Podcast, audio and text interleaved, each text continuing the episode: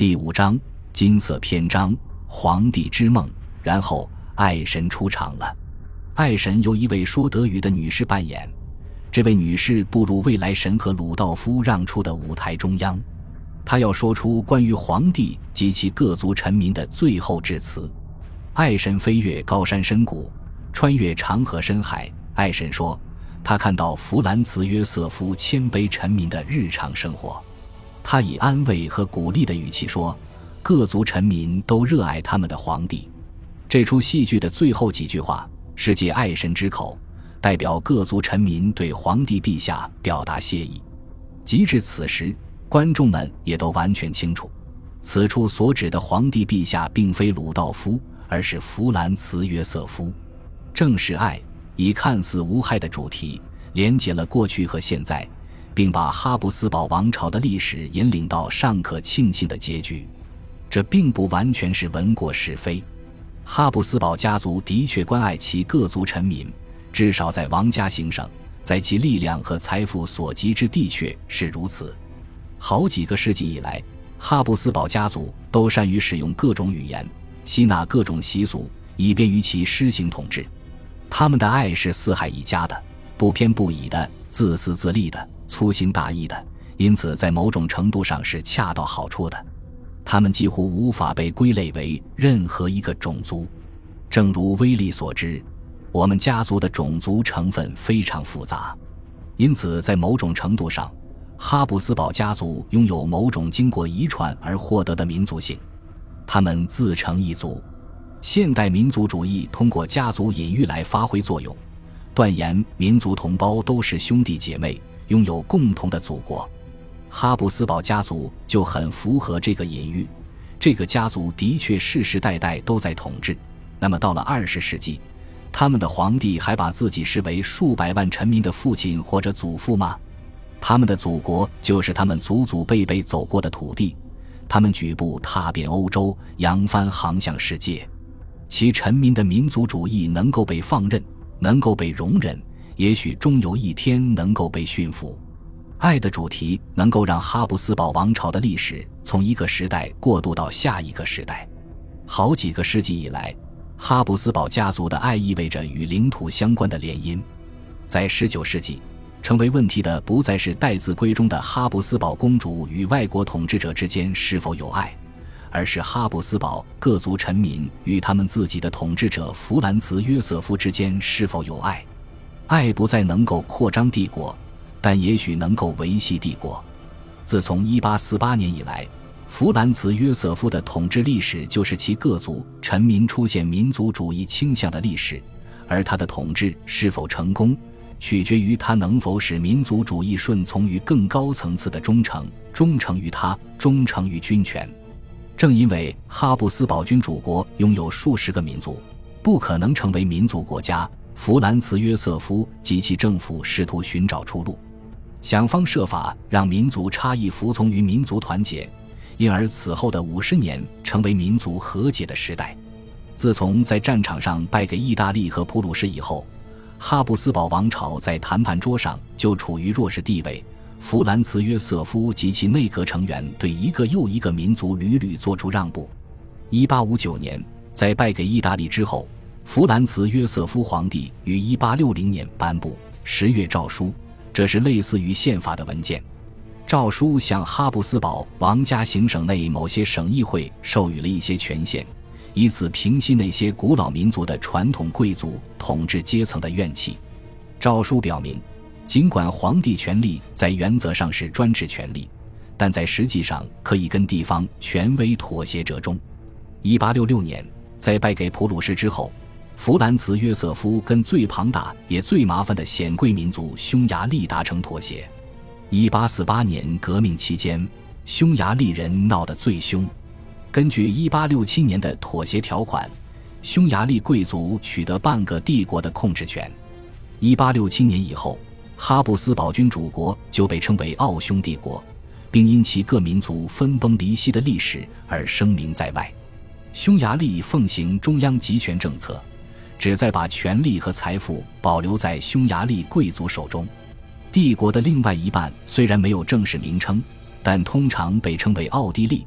那里盛行迥然不同的原则。奥地利是个奇怪的政治实体，它从东北面到西南面环抱着匈牙利，就像一个斜靠在石头上的辽人艳妇。奥地利的王家行省包括东北面的加里西亚，这是从波兰瓜分而来的土地，这里生活着波兰人、乌克兰人以及犹太人。奥地利的王家行省还包括西南面的伊斯特里亚和达尔马提亚，这里曾是威尼斯的领土，生活着克罗地亚人。斯洛文尼亚人以及意大利人，两者之间就是古老的哈布斯堡王家行省，这是德意志人和捷克人支配的省份。犹太人散布于各个省份，但在加利西亚和维也纳尤其人数众多。实际上，所有民族的成员都散布于几乎所有省份。同化吸收和双语教育相当普遍。庞大的帝国官员和帝国军官阶层，自视为超越民族属性的群体。是哈布斯堡王朝的忠实仆人，弗兰茨·约瑟夫的民族政策，尽管不适合放在梦中画卷里，却同样是不乏壮丽庄严的伟业。他在主持一场空前伟大的实验：一个多民族帝国能够在民族国家林立的欧洲幸存吗？如果能够，那么这个多民族帝国的立国原则是什么？第一条原则是与富有历史底蕴的民族妥协。即授予那些拥有庞大贵族阶层且声称拥有传统权利的民族自治权。哈布斯堡王朝在授予匈牙利及其贵族阶层内部主权不久后，又授予波兰贵族加里西亚自治权。第二条原则是扶持农民社群，以平衡显贵民族。1848年，弗兰茨·约瑟夫就已废除残余的农奴制。1867年。他颁布了一部具有宪法性质的法律，正式宣告各民族一律平等。自1879年起，弗兰茨·约瑟夫的内阁成员逐步推行全体成年男子平等投票权，及至1907年选举，最终实现全体成年男性公民普选。国会下院代表的是君主派而非贵族派的利益。第三条原则是不断与捷克人谈判。捷克人生活在波西米亚和摩拉维亚，位于君主国的心脏地带，而且他们居住的土地最为富庶，也承担了最重的赋税。捷克人不仅因为其身份和驻地，而且因为其代表性而尤为重要。捷克人是个斯拉夫民族，因此代表着这个君主国的未来。既然哈布斯堡王朝已与德意志和意大利割裂，那么他们注定要统治一个以斯拉夫人口为主的帝国。这个君主国几乎半数人口都是斯拉夫人，只有四分之一人口是德意志人，另外四分之一人口是匈牙利人。哈布斯堡王朝不得不保持斯拉夫臣民的忠诚，这就意味着不得不满足捷克民族运动的勃勃野心。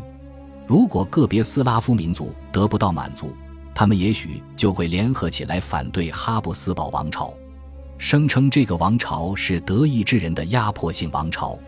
斯拉夫人也可能会联合哈布斯堡疆界外的斯拉夫国家，比如俄罗斯帝国或者塞尔维亚。一九零五年，在斯特凡的家乡摩拉维亚省，德意志人与捷克人在政治上分立为不同的政治团体，为成年公民分别举行选举，为少年儿童分别开设学校。二十世纪初是民族复兴的年代，诗人和史家编纂民族历史。吸引普罗大众投身集体行动，民族戏剧永远包括三个场景：被外族入侵打断的黄金时代，被外国暴君统治的黑暗现实，以及必将迎来解放的美好未来。当作家以民谣为民族编织被遗忘的光荣的美好年代时，哈布斯堡王朝则像个经验丰富的炼金术师，以其专业眼光冷眼旁观。哈布斯堡王朝希望把每个民族的戏剧冲突压制在地方层面，例如，让捷克人只抱怨当地的德意志人，而非把哈布斯堡家族视为残暴的德意志王朝；或者让生活在加里西亚的乌克兰人把波兰贵族视为屈辱的根源，而非把矛头指向授予波兰人统治权的哈布斯堡家族。如果故事被这样讲述的话。哈布斯堡君主国就能充当上演民族戏剧的欧洲舞台，而非某个可能会被踢下舞台的演员。